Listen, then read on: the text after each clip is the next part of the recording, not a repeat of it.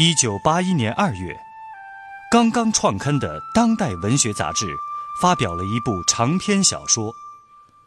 小说描写了一九六三至一九七九年间中国南方农村的社会风情。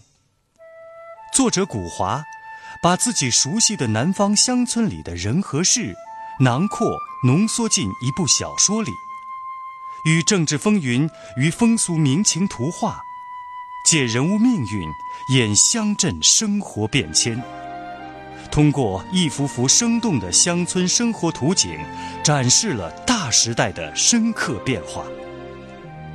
请听长篇小说《芙蓉镇》，作者古华，由人民文学出版社出版，演播聂梅。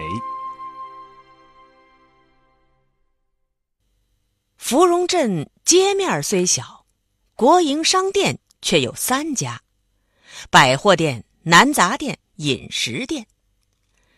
三家店子分别耸立在青石板街的街头、街中和街尾。单从地理位置上讲，他们占着绝对的优势，居于控制全镇商业活动的地位。饮食店的女经理李国香。新晋刚从县商业局调来，对镇上的自由市场有着一种特殊的敏感。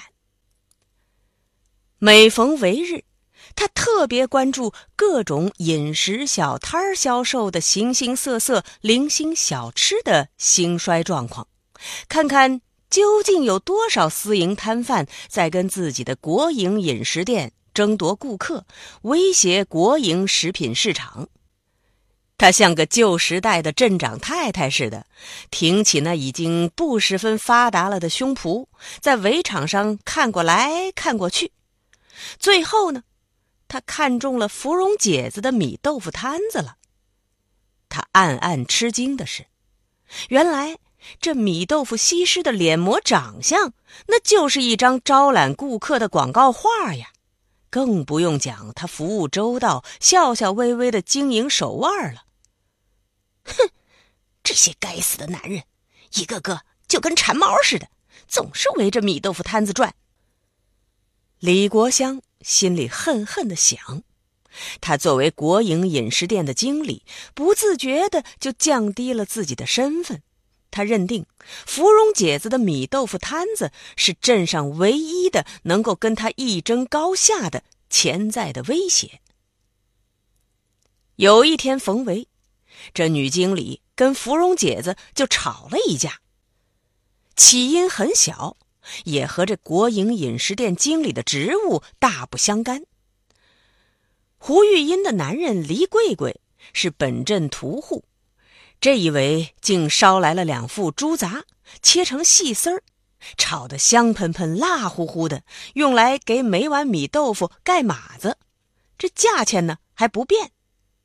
结果米豆腐摊子跟前就排起了长队，有的人吃油了嘴巴，吃了两碗，吃三碗，无形中就把对面国营饮食店的顾客拉走了一大半这还了得了？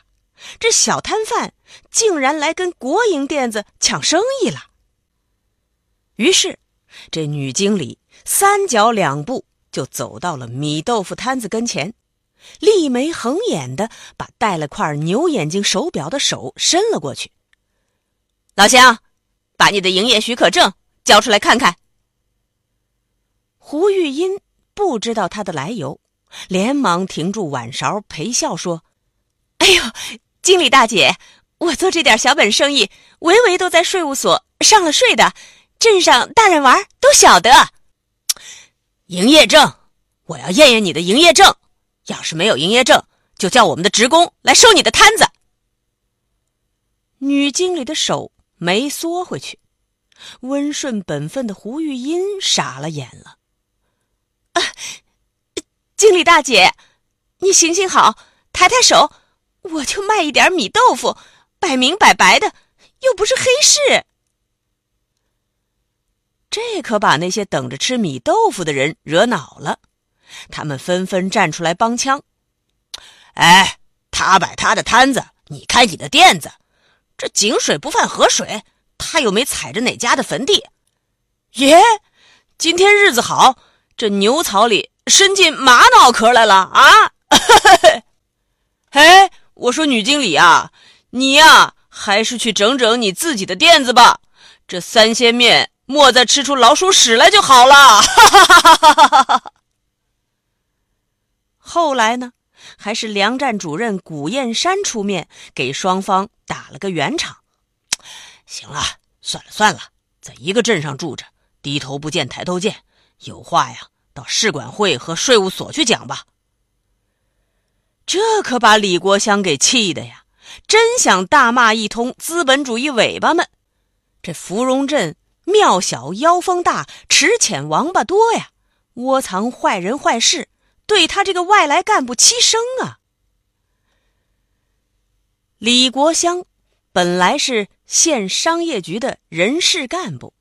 县委财贸书记杨民高的外甥女，全县商业战线以批资本主义出名的女将。据说，早在1958年，她就献计献策，由县工商行政管理局放出了一颗工商卫星，对全县的小摊小贩进行了一次突击性的大清理。他的事迹啊，还登过省报。一跃而成为县里的红人很快的就入了党，提了干。可是，人人都有一本难念的经啊。今年春上，正当他要被提拔为县商业局的副局长的时候，他和有家有室的县委财办主任的密室不幸泄露了。因为他去医院打胎的时候，不得不交代出这肚子里孩子的来历。为了爱护典型，这密室当然被严格控制在极小的范围内，就连负责给他堕胎的女医生都很快因为工作需要被安排到千里之外的洞庭湖区去搞血吸虫病防治去了。李国香呢，也暂时受点委屈，下到芙蓉镇饮食店来当经理，这可怜巴巴的，连个股级干部。都没够上呢。女经理今年三十二岁，年过三十二，对于一个尚未成家的女人来说，是一个复杂的年纪，叫做上上不得，下下不得。嗨，这都怨得了谁呢？这恋爱史就是他的青春史。李国香二十二岁那年参加革命工作。在挑选对象这个问题上，那真叫做尝遍了酸甜苦辣咸。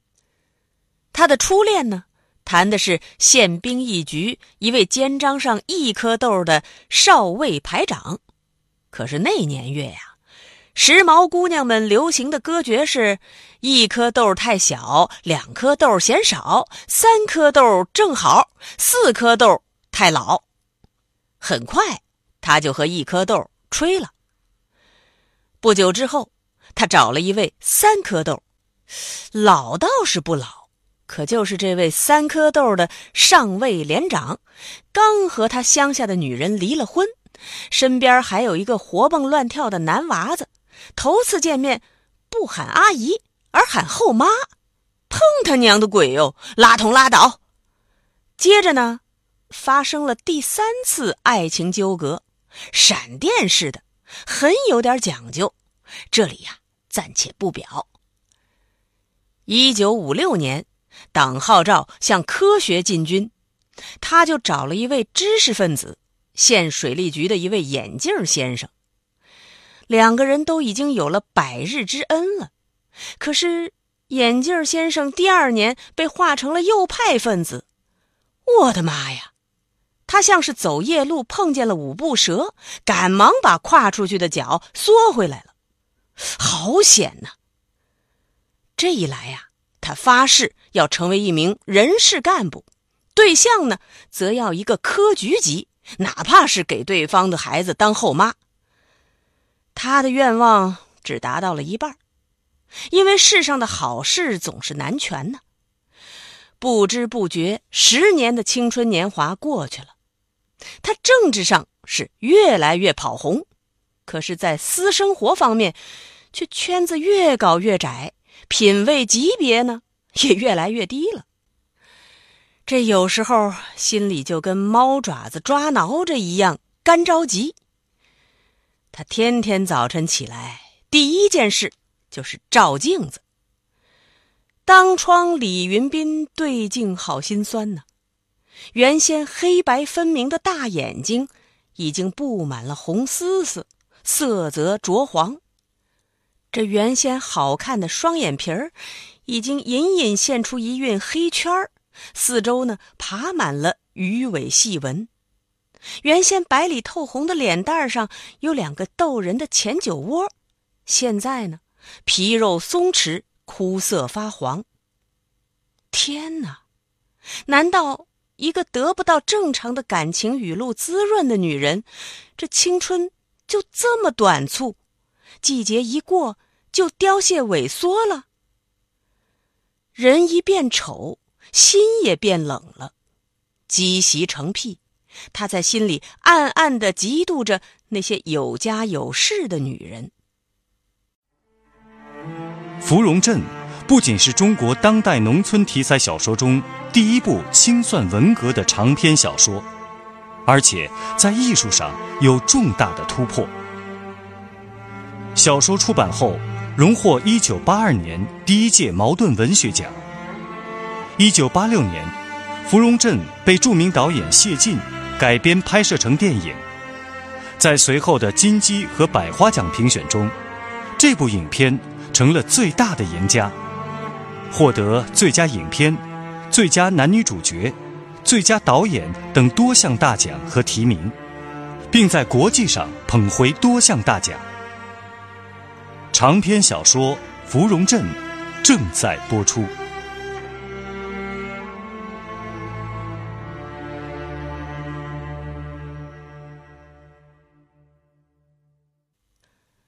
李国香急于成家，有了法定的男人，他在线上闹下的那些秘闻就会被人们淡忘。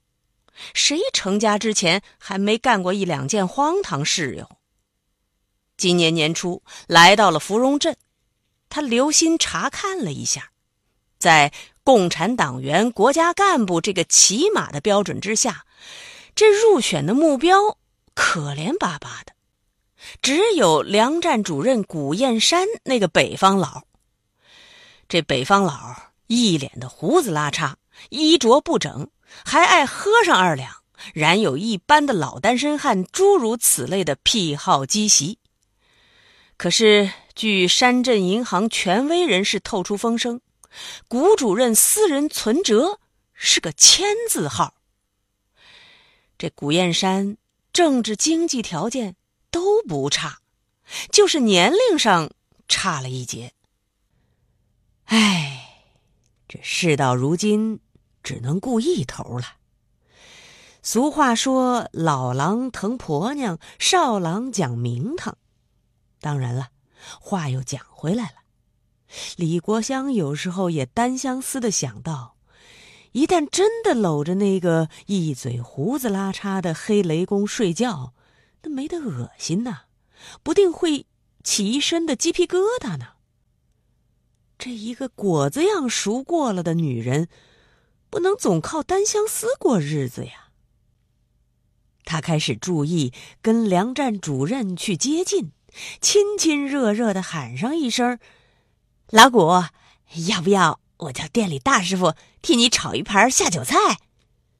或者是扯个眉眼儿，送上点风情什么的。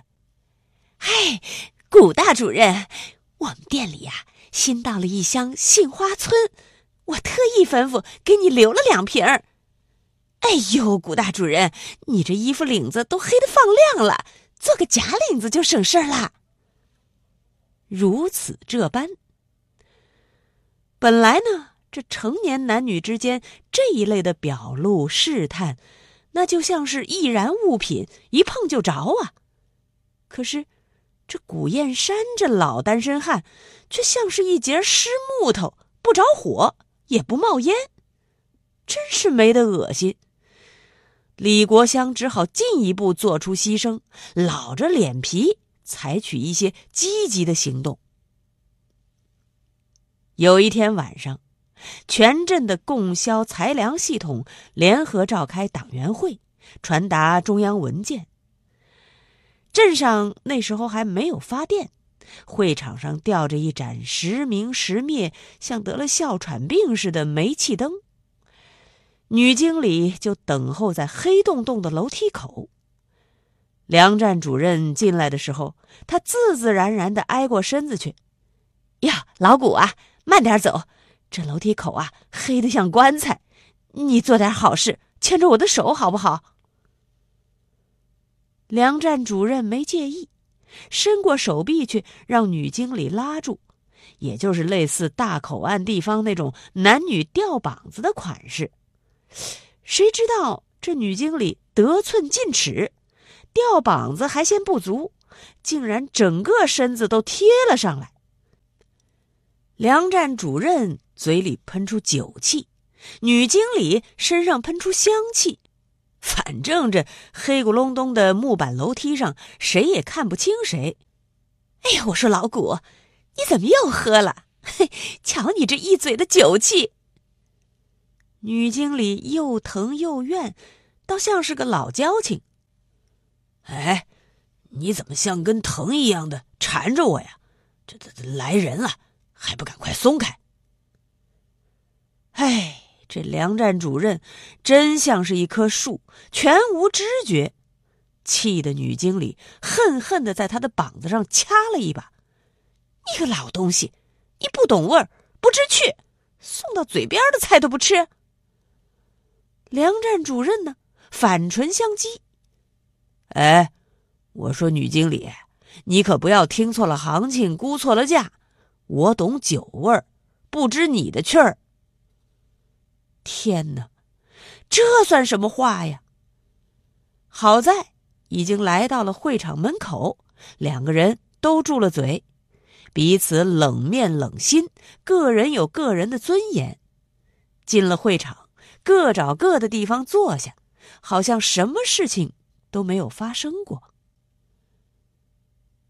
在一个四十岁出头的老单身汉面前碰壁，李国香恨得这牙巴骨都打战战咯咯响。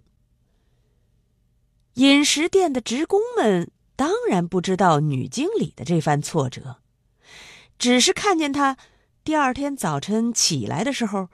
眼睛肿的跟水蜜桃一样，看什么人都不顺眼。看见馒头、花卷、包子、面条，那都有气，还平白无故的把一位女服务员给批了一顿。看你什么样子啊，妖妖调调的，穿着短裙子上班，要现出你的腿巴子白白嫩嫩的，没得恶心。你说你，你到底是想学那摆米豆腐摊子的女贩子？还是要当国营饮食店的营业员，你不要脸！我们国营饮食店还要讲个政治影响的，先向你们团支部写份检讨，挖一挖打扮的这么风骚的思想根源。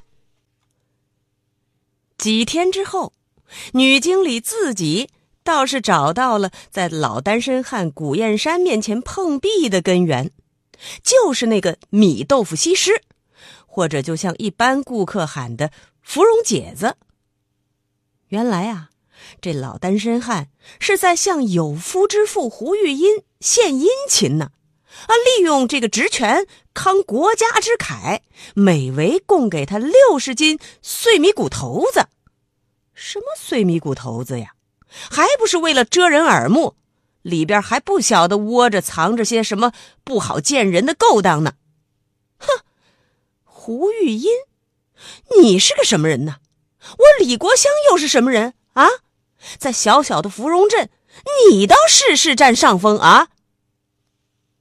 有好些日子，这李国香恼恨的气都出不匀，甚至对胡玉英婚后不育，他都有点幸灾乐祸。嘿，空有一副好皮囊啊，抱不出崽儿的寡蛋。相形之下，他不免有点自负。哎，自己呀。毕竟还有过两回西医草药打胎的记录呢，古燕山、胡玉音。嗯，天还早着呢，路还远着呢。只要我李国香在芙蓉镇上住下去，扎下根儿，总有一天，我要叫你们这一对不清不白的男女丢人现眼、败相。这个李国香啊，他就是这样的一个人，常在个人生活的小溪小河里边搁浅，却在汹涌着政治波涛的大江大河里鼓浪扬帆。神仙下凡问土地。